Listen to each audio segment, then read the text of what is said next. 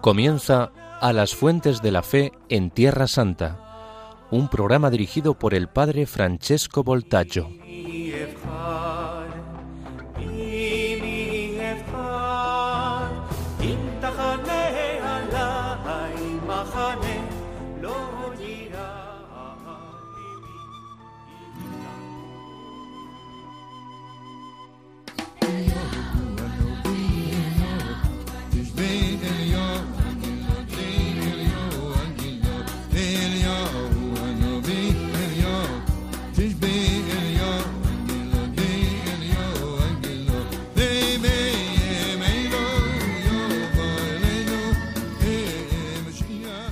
Queridos amigos de Radio María, hola a todos. Hemos empezado este episodio con un canto de los Hasidim, o sea, de los píos judíos, muy tradicional, dedicado a Eliyahu Naví, Elías el profeta, que decía Eliyahu Naví, Eliyahu Tishbi, Eliyahu Giladi, Bimeira Beyamenu Yavo Elenu, ben David, que Elías el profeta, Elías el Tisbita, Elías de Galaad, venga rápidamente en nuestros días con el Mesías hijo de David, porque según la tradición judía, eh, Elías eh, tiene que preparar, venir antes de la venida del Mesías y preparar la venida del Mesías hijo de David.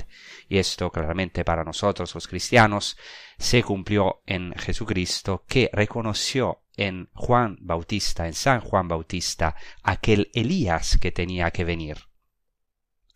Por eso hoy, justamente, por eso hemos escogido este canto eh, de entrada, queremos eh, aprofundizar en la figura de Juan el Bautista que aparece en las fuentes contemporáneas, eh, en otras fuentes, no solamente en los evangelios. Entonces, eh, está presente en toda su historicidad.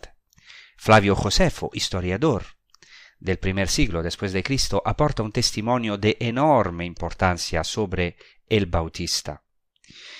En, su obra Las Antigüedades Judías, Flavio Josefo refiere sobre el conflicto que se produjo entre el rey de los nabateos, que se llamaba Aretas IV, eh, contemporáneo de Jesús y citado también en el Nuevo Testamento, en la segunda carta a los Corintios, como perseguidor de San Pablo. Entonces, el conflicto entre este rey de los nabateos, que se llamaba Aretas, y Herodes Antipas, el soberano, el tetrarca de Galilea y de Perea. Entonces el casus belli, o sea, la razón de este conflicto entre los dos soberanos, fue la relación sentimental entre Herodes Antipas y Herodías. Herodes Antipas empezó a hablar descaradamente de matrimonio a Herodías, que estaba casada, como sabemos también del Evangelio, con su hermano Herodes, Herodes Filipos. Y con ella acordó que la mujer se transfiriese a la casa de Herodes Antipas apenas éste hubiese llegado de un viaje a Roma.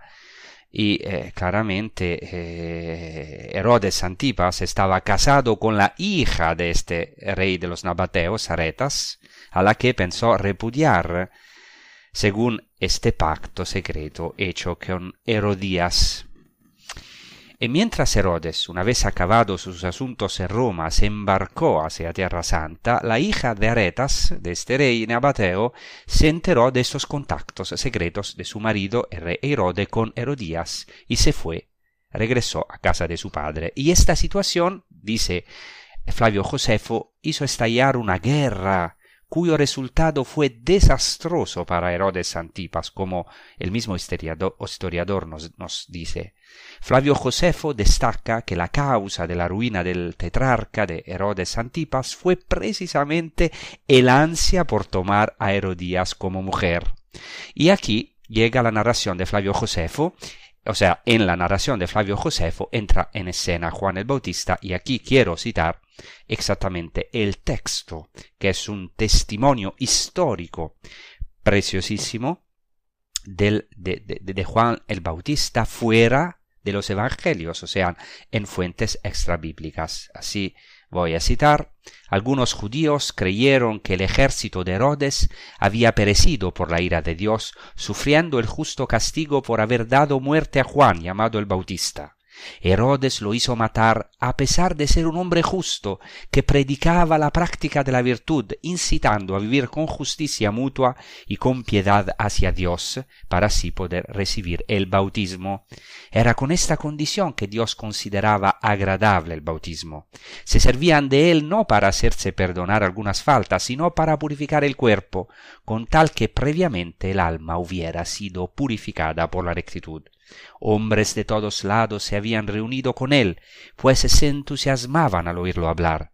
Sin embargo, Herodes, temoroso de que su gran autoridad indujera a los súbditos a rebelarse, pues el pueblo parecía estar dispuesto a seguir sus consejos, consideró más seguro, antes de que surgiera alguna novedad, quitarlo de en medio. De lo contrario, quizá tendría que arrepentirse más tarde si se produjera alguna conjuración. Entonces Flavio Josefo pone de manifiesto el gran carisma de Juan el Bautista, su éxito, podemos decir, y su capacidad de predicar y suscitar la conversión en muchos, porque venían de todos lados, exactamente como nos dice el Evangelio. Herodes Antipas, por miedo a que esto suscitase una sedición, quiso deshacerse de él, como refiere, como hemos oído, del relato de Flavio Josefo. Y añade también Flavio Josefo alrededor del Bautista, es así como por estas sospechas de Herodes, él fue encarcelado y enviado a la fortaleza de Maqueronte, de la que hemos hablado antes, y allí murió. Los judíos creían que en venganza de su muerte fue derrotado el ejército de Herodes, queriendo Dios castigarlo.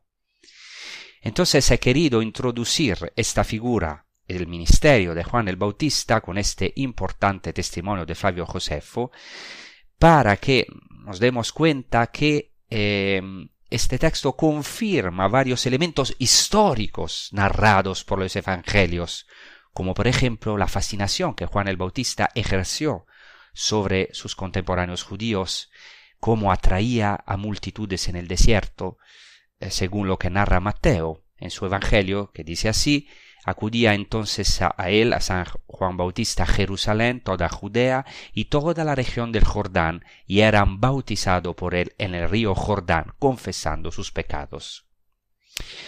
Hemos visto también cómo Flavio Josefo considera la relación entre Herodes Antipas y Herodías pecaminosa, como dice en el Evangelio, y añade que esta fue la causa de la caída del soberano.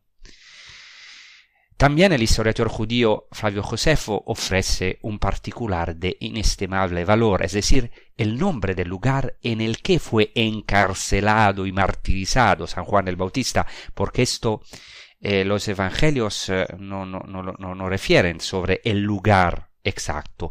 Sin embargo, Flavio Josefo nos ofrece el nombre del lugar, que es la fortaleza de Maqueronte, que todavía hoy se puede visitar. Es un lugar santo que se puede visitar en la actual Jordania, es maravilloso, y, eh, sobre el que volveremos más adelante. Y en ese lugar santo de la fortaleza de Maqueronte, e hicieron excavaciones arqueológicas y encontraron eh, la fortaleza del, del, rey Herodes, entonces en este lugar santo se hace memoria del martirio del más grande nacido de mujer, el profeta y precursor, el culmen del Antiguo Testamento y la puerta del Nuevo Testamento, el amigo del esposo, que es San Juan el Bautista. El Evangelio de Lucas ofrece un marco histórico muy detallado sobre el inicio de su ministerio. Dice así al capítulo 3, desde el versículo 1, en el año 15 del imperio de Tiberio César, siendo Poncio Pilato procurador de Judea, y Herodes tetrarca de Galilea, Filipo su hermano tetrarca de Iturea y de Traconítida, y Lisanias tetrarca de Abilene, en el pontificado de Anás y Caifás, y Caifás, fue dirigida la palabra de Dios a Juan, hijo de Zacarías, en el desierto, y se fue por toda la región del Jordán, proclamando un bautismo de conversión para el perdón de los pecados. No es fácil determinar desde qué año el evangelista empieza a contar el inicio del imperio de Tiberio, por eso no, no, voy a entrar en detalles demasiados técnicos, pero la hipótesis más probable es que los años fueron calculados a partir de la muerte de Augusto y por tanto desde el inicio del imperio de Tiberio, es decir, el 14 después de Cristo. De todas maneras, el año 15 del imperio de Tiberio César tuvo lugar entre el 26 y el 29 después de Cristo, cuando Juan el Bautista tenía aproximadamente 36 años. Y especifica el mismo Lucas, el San Juan el Bautista, antes de su manifestación a Israel, es decir, antes de su ministerio público, vivió en, lo, en el desierto, en los desiertos. Entonces, en líneas generales, los datos históricos coinciden con los de Lucas, con el evangelista, porque Poncio Pilato fue prefecto de la Judea desde el 26 al 36, Herodes Antipas fue tetrarca de Galilea y de Perea del 4 antes de Cristo hasta el 39 después de Cristo, Filippo fue tetrarca de Iturea y de Traconítida del 4 a.C. al 34 después de Cristo. Caifás fue sumo sacerdote del 18 al 37, 18 al 37 después de Cristo. Por lo que respecta a Lisanias, eh, algunas veces es citado para atacar la historicidad, del Evangelio de Luca, pero Flavio Josefo nos refiere que su territorio fue dado por el emperador Claudio a Agrippa I en el 42 después de Cristo, por lo que se puede presumir sí que hasta esta fecha un tal Lisanias pudo ser tetrarca de Abilene.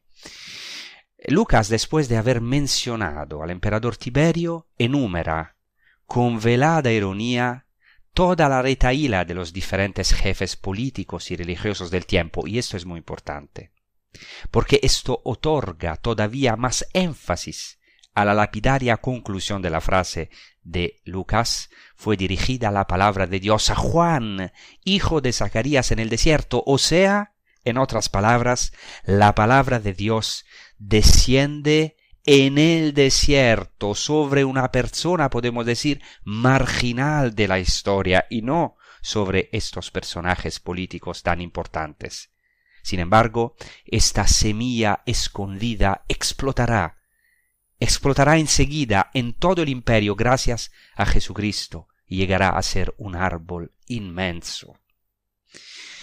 Por eso tenemos que tener cuidado, ¿no? Cuando pensamos que no tenemos influencia en la historia. La santidad, la palabra de Cristo, es de verdad la luz del mundo, aunque parece que no es así, que en apariencia son los poderosos, los potentes del mundo que triunfan, pero no es así.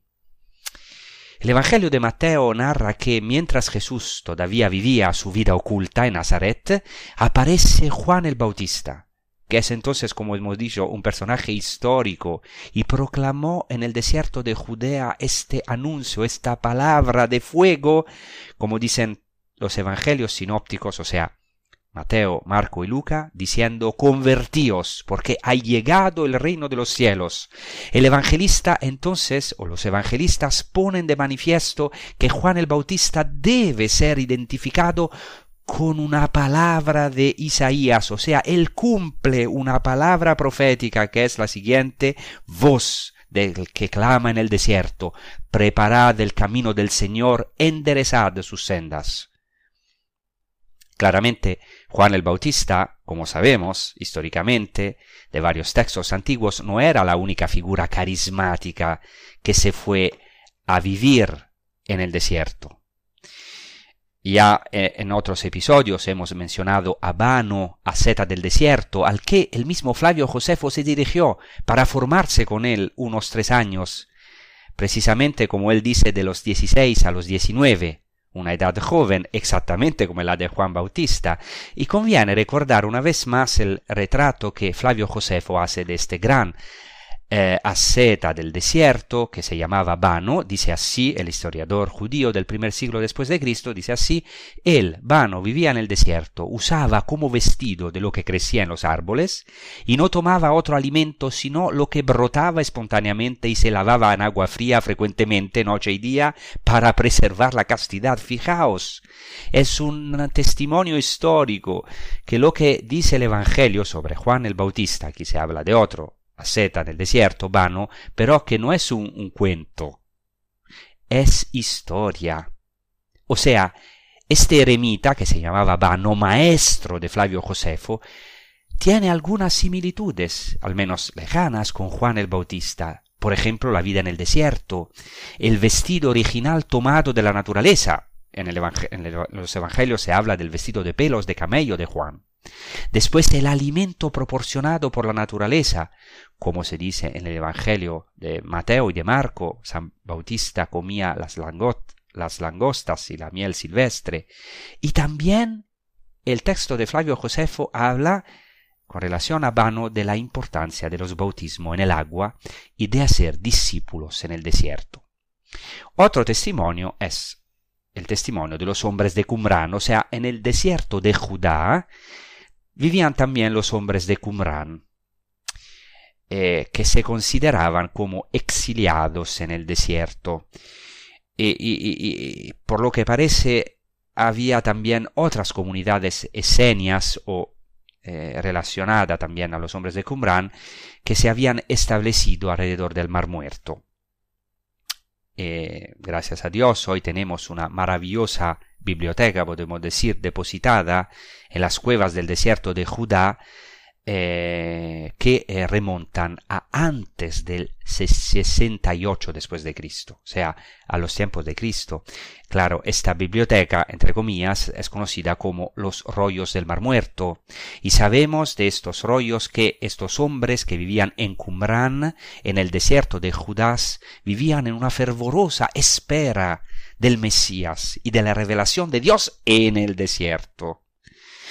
No sabemos la relación, parece que no hay una relación tan tan estrecha entre estos hombres de Qumran y Juan el Bautista, pero eh, aquí tenemos algo de muy parecido en este punto, o sea, como los hombres de Qumran vivían en esta espera del Mesías en el desierto, Juan el Bautista sabemos que eh, eh, también él vivió en el desierto y los evangelios ponen como central al comienzo de su ministerio el capítulo 40 de Isaías, que abre el llamado libro de la consolación, que dice de preparar la senda del Señor, el camino del Señor en el desierto. Y también para los hombres de Qumran era muy importante este capítulo de Isaías, esta preparación en el desierto. Y también eh, los hombres de Qumran eh, daban gran importancia a la batalla de los hijos de la luz contra los hijos de las tinieblas. Y los hijos de la luz se llaman también los exiliados en el desierto. Tenemos también la regla de la comunidad de Qumran, un texto nos dice que los hombres de Qumran fueron al desierto para separarse de los inicuos, o sea, de los hijos de las tinieblas, y abrir, eran judíos, ¿eh? claramente, y abrir allí el camino de la verdad, como está escrito exactamente en el profeta Isaías, en el desierto preparad el camino de Adonai, o sea, el camino del Señor, allanad en la estepa el camino para nuestro Dios. Isaías 40 anuncia la consolación del pueblo. Y esta palabra profética de Isaías es interpretada luego por la antigua tradición como el adviento del Mesías, de los tiempos mesiánicos y del nuevo éxodo que, que decretaría el final de la esclavitud. Por esto, en tiempos de Jesús, la revelación del Mesías, que debía cumplir un nuevo éxodo, se esperaba donde? En el desierto. Allí exactamente donde empezó un diálogo maravilloso de amor entre Dios y el pueblo de Israel, como recuerdan los profetas. Además de Isaías, hay aquí que mencionar a Jeremías, también él llamado a gritar en nombre de Dios. Se dice en Jeremías, Ve y grita a los oídos de Jerusalén, así dice el Señor, de ti recuerdo tu cariño juvenil, el amor de tu noviazgo, aquel seguirme tú por el desierto. Y también Oseas, refiriéndose a su esposa Israel, revela por parte de Dios, por eso yo voy a seducirla, la llevaré al desierto y hablaré a su corazón. Entonces ahora queremos escuchar un canto eh, de Kiko Argüello. Em, no, disculpe, después eh, vamos a escuchar un canto de Kiko Argüello. Ahora vamos a escuchar un canto de Antonio Alcalde. La música, las palabras son de Bernardo Velado, eh, que se llama Nos has llamado al desierto, porque justamente ahora vamos a profundizar en esta realidad, en este escenario, donde antes Dios ha eh, curado su pueblo, lo ha llevado en el desierto para hacerse conocer y después allá empezó eh, el Nuevo Testamento, la nueva alianza con San Juan Bautista y con Jesucristo, que él también va a vivir en el desierto para llevar el pueblo a la nueva tierra prometida que es el reino de los cielos. Escuchamos juntos, meditamos y rezamos con este canto. Nos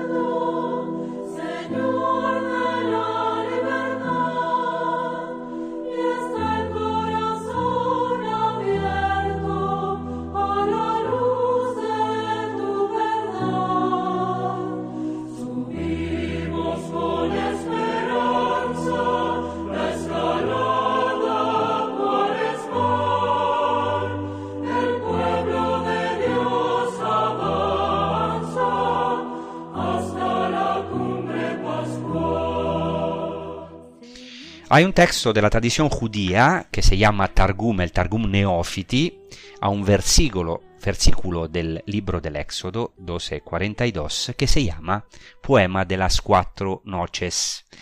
No voy ahora a hablar porque en otros episodios hemos hablado y hablaremos de este poema tan importante, pero eh, quiero solamente mencionar el testimonio que el Targum Neofiti ofrece sobre la tradición del Mesías que viene justamente de donde? Del desierto. Y dice así, en la cuarta noche, que es la noche del Mesías, el mundo llegará a su final para ser disuelto, los yugos de hierro se romperán y las generaciones perversas serán aniquiladas. Moisés subirá del desierto y el rey Mesías vendrá de lo alto. Uno caminará a la cabeza del rebaño y su palabra caminará entre los dos yo y ellos caminaremos juntos. Es la noche de Pascua para la liberación de todas las generaciones de Israel. Es muy interesante que en hebreo la palabra desierto se dice midbar y contiene en sí misma, como subrayan los rabinos, la palabra davar, que quiere decir palabra. Y también es interesante que en hebreo la misma palabra midbar se puede vocalizar con las mismas consonantes, pero se puede vocalizar como medaber, que quiere decir el que habla. Sabemos que los rabinos aplican frecuentemente una técnica de interpretación que se llama alticre, o sea, obtenían ricas e inesperadas interpretaciones del cambio de vocales. Es muy interesante entonces porque en el desierto ya está la palabra y el predicador, podemos decir, el que habla, que claramente es Dios el que habla en el desierto a través de sus mensajeros, como San Juan Bautista como el enviado por excelencia, Jesucristo, Hijo del hombre y Hijo de Dios mismo. Entonces ya en el Antiguo Testamento el desierto fue un lugar de dura prueba y de sufrimiento, pero también el lugar donde Dios se comprometió con su pueblo y se unió a Israel. Esto es importante también. En nuestra vida, en los desiertos se manifiesta el Señor y se manifiesta allí donde parece que se ha desvanecido toda esperanza. Por tanto, la redención definitiva debe venir del desierto, según la tradición judía. He aquí porque Juan el Bautista se fue al desierto, cerca del Jordán, esperando al nuevo Josué, porque fue Josué a llevar el pueblo de Israel en el desierto a la tierra prometida. Y entonces esperaban en el desierto el nuevo Josué. Jesús es el mismo nombre de Josué, pero en otra forma en, en hebreo, pero es Yeshua, Yeshua, pero son el, el, mismo nombre. En griego es el mismo nombre Jesús, traduce Josué, es Jesús, es el mismo nombre. Entonces, Jesús fue bautizado por San Juan Bautista y e inmediatamente después fue llevado por el Espíritu al desierto. Y esta es una revelación profundísima. Dios mismo, que un tiempo había puesto su tienda en medio del pueblo y había caminado en el desierto, haciéndose, podemos decir, itinerante con su pueblo, se encuentra ahora en su plenitud en una tienda humana, que es Jesús, verdadero Dios y verdadero hombre. Y como Elías había encontrado a Dios en el desierto, en el monte Sinaí, en la voz de silencio sutil, normalmente esta uh, expresión hebrea es eh, traducida susurro de una brisa suave, se dice que Elías encontró a Dios no en signos portentosos o grandes, sino en una col de mamá d'acá, que normalmente es traducido con susurro de una brisa suave, pero literalmente es una voz de silencio sutil. En esta voz de silencio sutil en el desierto, Elías advirtió la misma presencia del Dios vivente, que ahora con Juan Bautista se convierte en la voz que grita, col coré en hebreo, voz que grita, voz que llama se puede tam también traducir, voz que grita en el desierto, voz que llama en el desierto, esperando la plena revelación de Dios en Cristo, porque San Juan Bautista es el precursor. Entonces Juan Bautista, Juan el Bautista es en sí mismo, encarna esta palabra, es la voz que grita en el desierto, o sea, toda su identidad, toda su misión se identifican en este Davar, en esta palabra divina que resuena en el Midbar, en el desierto. Hemos visto lo importante que era para los hombres de Qumran la profecía de Isaías 43 sobre la voz que grita en el desierto. Ahora quiero considerar un aspecto un poquito oculto en este versículo a lo mejor es un poquito difícil, un poquito técnico, pero es importante. Mm, tenemos que entender que en el texto original hebreo no existían los signos de puntuación. Entonces el versículo de Isaías 40, versículo 3, se puede leer en dos maneras. La primera, una voz grita, dos puntos, en el desierto preparad el camino del Señor. O una voz grita en el desierto, dos puntos, preparad el camino del Señor. O sea, para ser más explícito, en el primer caso la voz grita en el desierto, mientras que en el segundo es en el desierto donde se debe preparar el camino al Señor. Entonces, la interpretación de los rollos del Mar Muerto, como también la tradición masorética, o sea, de los escribas que han puesto los puntos en el texto consonántico, es esta. O sea, la interpretación es que hay que preparar el camino al Señor en el desierto. O sea, no solamente una voz grita en el desierto, sino una voz grita, preparad el camino del Señor en el desierto. Y así entendieron y vivieron esta palabra Vano, el maestro de Flavio Josefo, los esenios y los hombres de Qumran y, sobre todo, Juan el Bautista. Así en el desierto, en su encanto irresistible, como también eh, en, los desiertos de nuestra vida, allá se espera el Mesías. Y Juan Bautista ha preparado esta vía, este camino al Señor, y siempre el Señor prepara para nosotros un camino en los desiertos de nuestra vida, cualquiera desierto, cualquiera desierto, ¿eh? porque tenemos que eh, vivir muchos desiertos. No son un error en nuestra vida, sino es el, eh, el preludio de la salvación, la preparación de la justificación en Cristo, de nuestra liberación. Ahora vamos a escuchar un canto eh, compuesto y ejecutado por Kiko Argüello, que justamente es esta palabra de Isaías del capítulo 40 de Isaías, Consolad, consolad a mi pueblo. Una voz grita en el desierto, preparad el camino del Señor. Consolad a mi pueblo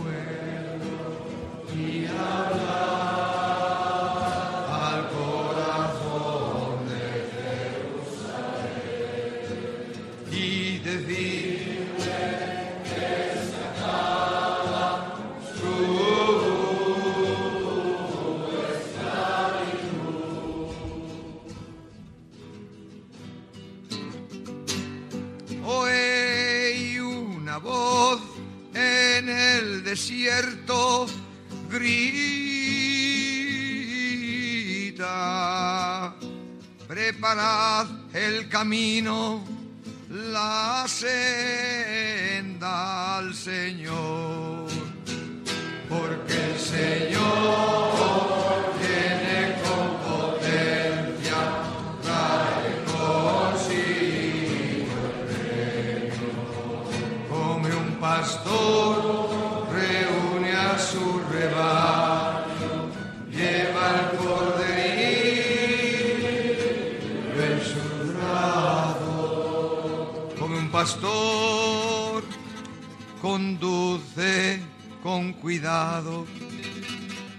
ovejas que van a ser madres, como el pastor que lleva sus- sobre sus hombros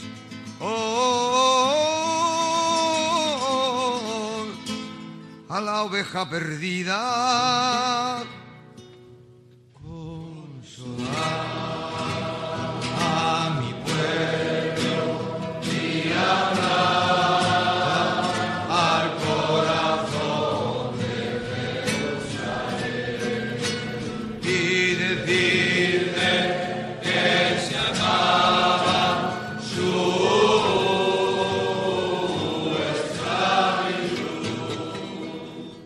Entonces hemos meditado muchas veces, y también ahora, este texto de Isaías 40, eh, en el cual es clarísimo que se esperaba la manifestación del Mesías en el desierto. Y también Juan el Bautista seguramente deberá haber meditado muchas veces este texto. Esta espera del Mesías en el desierto era como una preparación a las bodas. Juan el Bautista declara de sí mismo que es el amigo del novio en Juan capítulo 3, 29. El amigo del novio que espera con ansia el momento en el que el Mesías, el novio, vendrá a tomar a su novia, a Israel. Jesús mismo se llama a sí mismo el novio, el esposo. Y también la tradición rabínica equiparará la era mesiánica a las bodas entre Dios e Israel aunque debe reconocerse que el, acercamiento entre Mesías y novio es bastante raro. ¿eh?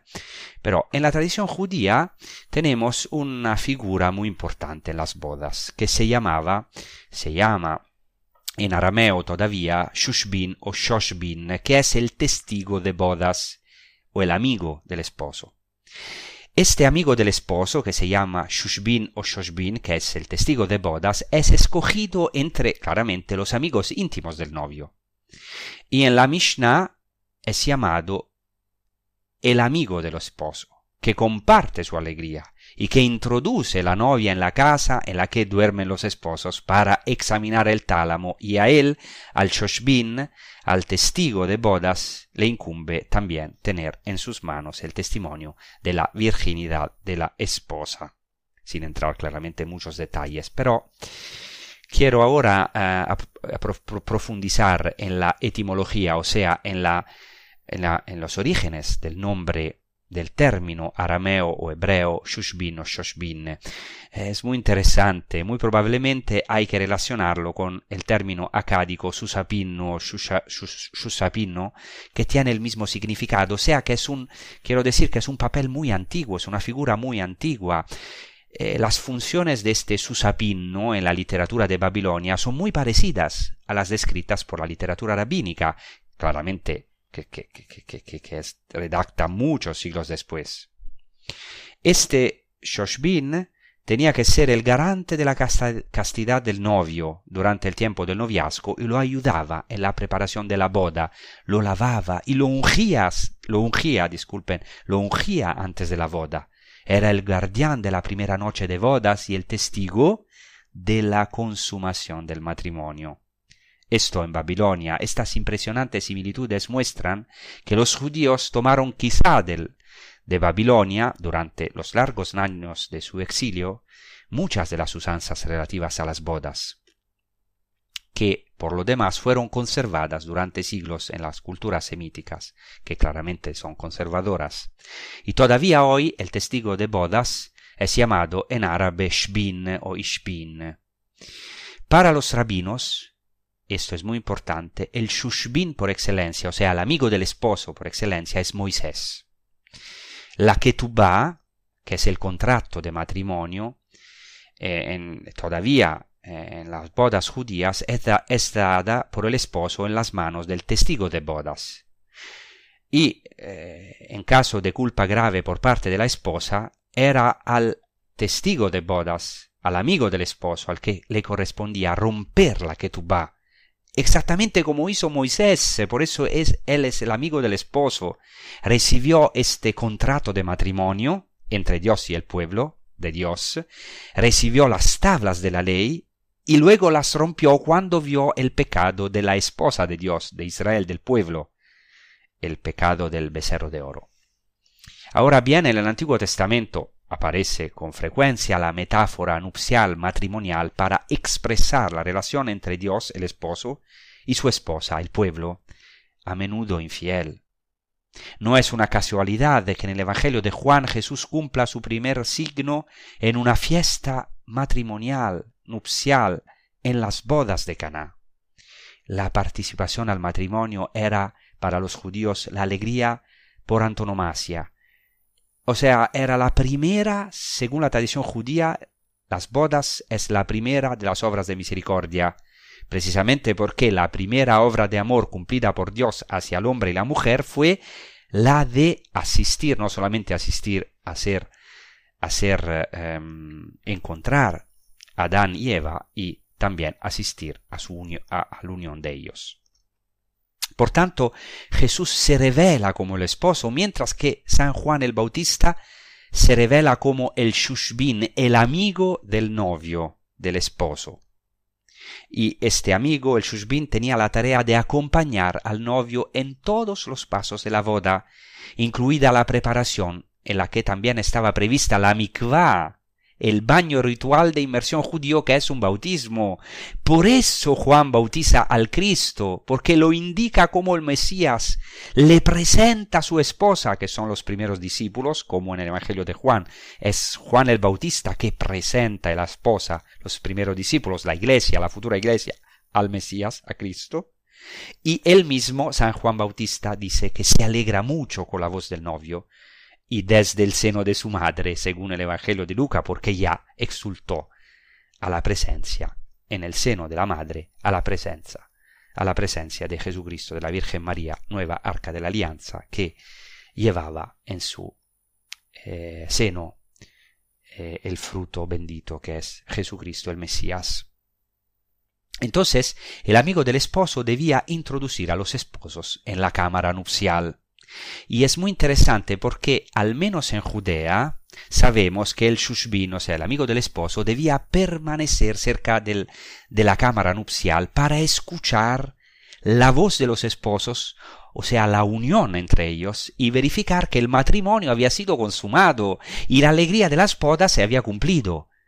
Cuando la unión de los esposos había sucedido realmente, entonces el amigo del esposo, con alegría, ya podía retirarse.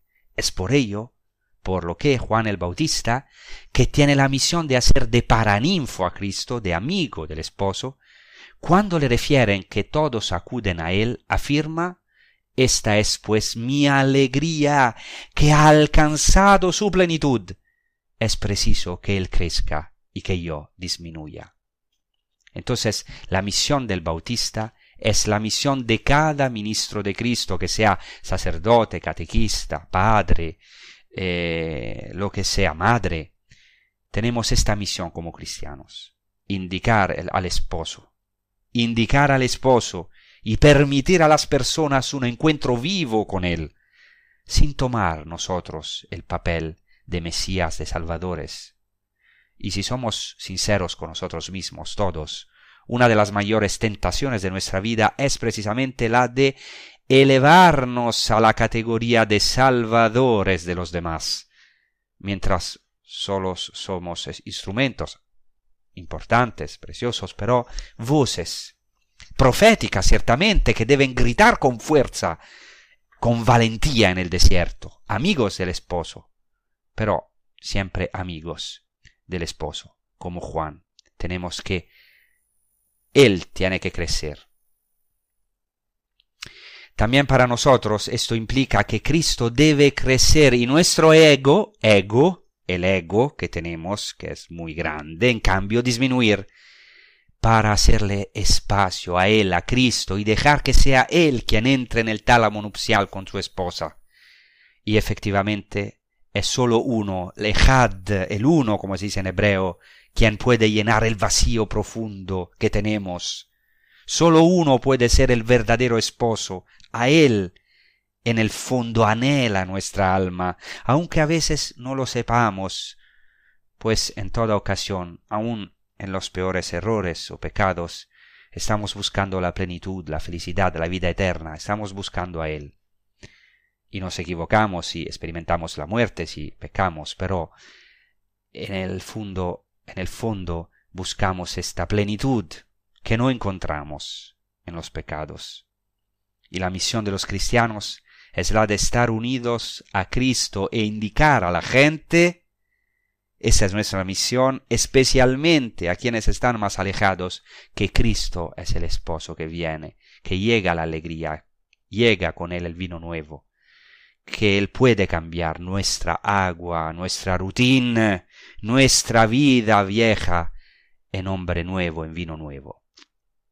Entonces ahora, en este trasfondo, podemos comprender mejor la frase que pronuncia Juan el Bautista sobre Cristo cuando dice no soy digno de llevarle las sandalias. En Marcos y en Lucas se habla más bien de desatarle la correa de sus sandalias. Estos dos evangelios ponen de manifiesto más la humildad, que es verdad, y el sentimiento de, indignidad de San Juan el Bautista ante Cristo, pues llevar las sandalias era algo propio del discípulo al Rav, al rabí, al maestro. Eh, pero en el primer Evangelio, en Mateo, el gesto de llevar las sandalias evoca muchas más cosas. Y aquí quiero decir una cosa importante que también subrayan los exegetas, los intérpretes de la escritura. En el Antiguo Testamento la sandalia jugaba un papel fundamental en las costumbres relativas a la ley del levirato, se llamaba así.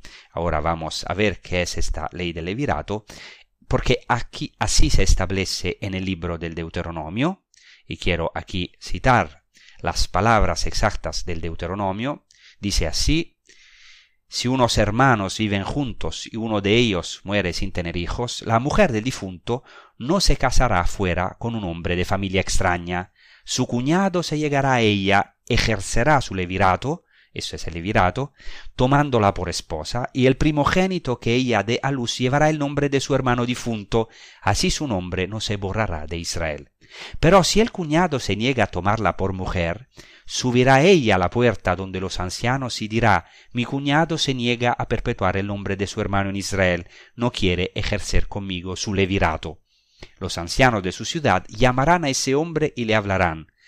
Cuando al comparecer al comparecer diga no quiero tomarla, su cuñada se acercará a él en presencia de los ancianos, le quitará su sandalia, su sandalia del pie, le escupirá a la cara y pronunciará estas palabras.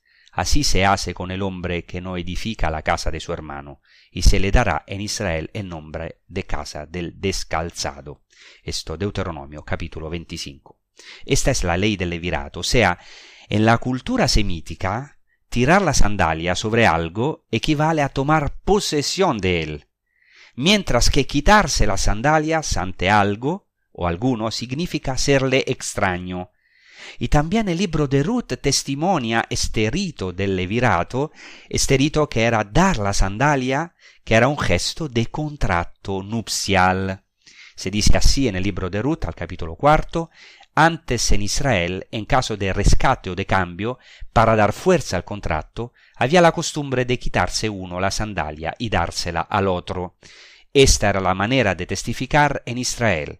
El que tenía el derecho de, de rescate dijo a vos, adquiere, adquiérala para ti, o sea, se refiere a Ruth, y se quitó la sandalia. ¿Qué quiero decir con esto? Quiero decir que el hecho de tener la sandalia era es un gesto nupcial. Juan el Bautista lleva las sandalias del Mesías, o sea, prepara su camino. Sin embargo, llegará un momento en el que dirá que la esposa Israel no le pertenece y que solo Jesús, que es su pariente, muy interesante, tiene el derecho de tomar esa esposa. Juan el Bautista renuncia a todo derecho sobre Israel, acredita de esta manera que el pueblo no es suyo, ni que sus discípulos tampoco son suyos, y por esto los ofrece a Cristo. En verdad esta no es una cosa fácil para un gigante como el Bautista, que tenía, como hemos escuchado, un gran carisma y unas multitudes que lo seguían realmente impresionantes, como hemos escuchado e oído desde el comienzo del testimonio de Flavio Josefo, para el cual incluso Herodes tuvo temor del éxito de San Juan el Bautista. Además, en el Nuevo Testamento se testimonia cómo, incluso años después de la muerte de Juan Bautista y de Jesús, había personas en Éfeso, esto se dice en los Hechos de los Apóstoles, o sea, en Grecia, y por tanto muy lejos de Tierra Santa, que habían conocido el bautismo de Juan, pero no el de Jesús, ni el de sus discípulos. Es muy interesante. Entonces, eso para entender qué figura inmensa era San Juan el Bautista y esto es una palabra también para nosotros. Nosotros tenemos una misión hoy en la iglesia, en el mundo, ser testigos, valientes como el Bautista, no por echar agua sobre el vino del Evangelio, anunciar la verdad con misericordia, eh, en un camino gradual de conversión, ¿no? Eh, con una esperanza para todos los más lejanos de la iglesia o, de Dios. Hay esperanza para todos. Esta buena noticia es para todos, sí, pero también anunciar la verdad sin miedo. Pero en el mismo tiempo, también esta es una llamada, ¿no? A no, a no, a estar en nuestro sitio, porque podemos tener una tentación, pensar que tantos dones, tanta gracia que nos ha dado el Señor es nuestro mérito y entonces poner el nuestro ego, la nuestra gloria eh, sobre la gloria, más arriba de la gloria de Dios. Y entonces eh, es una palabra para nosotros, también porque Dios, como en la vida del más grande de los hijos del hombre, que es San Juan el Bautista, permitió tribulaciones también. Estas tribulaciones nos ayudan para entender que nosotros somos discípulos y tenemos que indicar la salvación, preparar en el desierto de este mundo, sin miedo, aunque muchas veces nuestra vida se encuentra en el desierto o vemos que el mundo alrededor de nosotros es un desierto, pero allá estamos, allá estamos como luces en el desierto, como podemos decir flores en el desierto, como una voz, sí, de silencio sutil, porque el Espíritu Santo nos habla, en nuestros corazones, en nuestro íntimo, pero tenemos que gritar, tenemos que gritar sin miedo, sin miedo, anunciar que hay un Salvador, que hay una esperanza en todos nuestros desiertos, que viene, viene el esposo, viene el novio, y que hay verdaderamente la posibilidad de unirse a Dios a través de este esposo. maravilloso que es nuestro Señor Jesucristo. Y esto se ha realizado en nuestra vida. Por eso dice Jesucristo que eh, San Juan Bautista, él es, él es el más grande entre los nacidos de los hijos de los hombres, pero el más pequeño en el reino de los cielos es más grande que él. Fijaos, el más pequeño.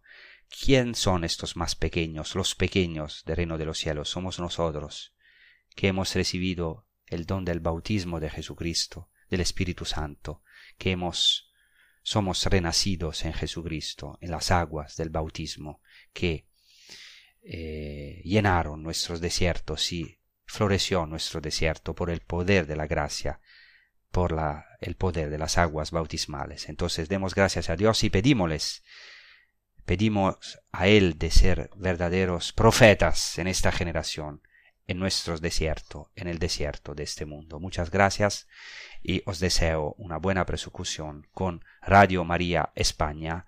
Hasta a la próxima. Rezamos los unos por los otros. Rezad por la paz de Jerusalén. Shalom Shalom.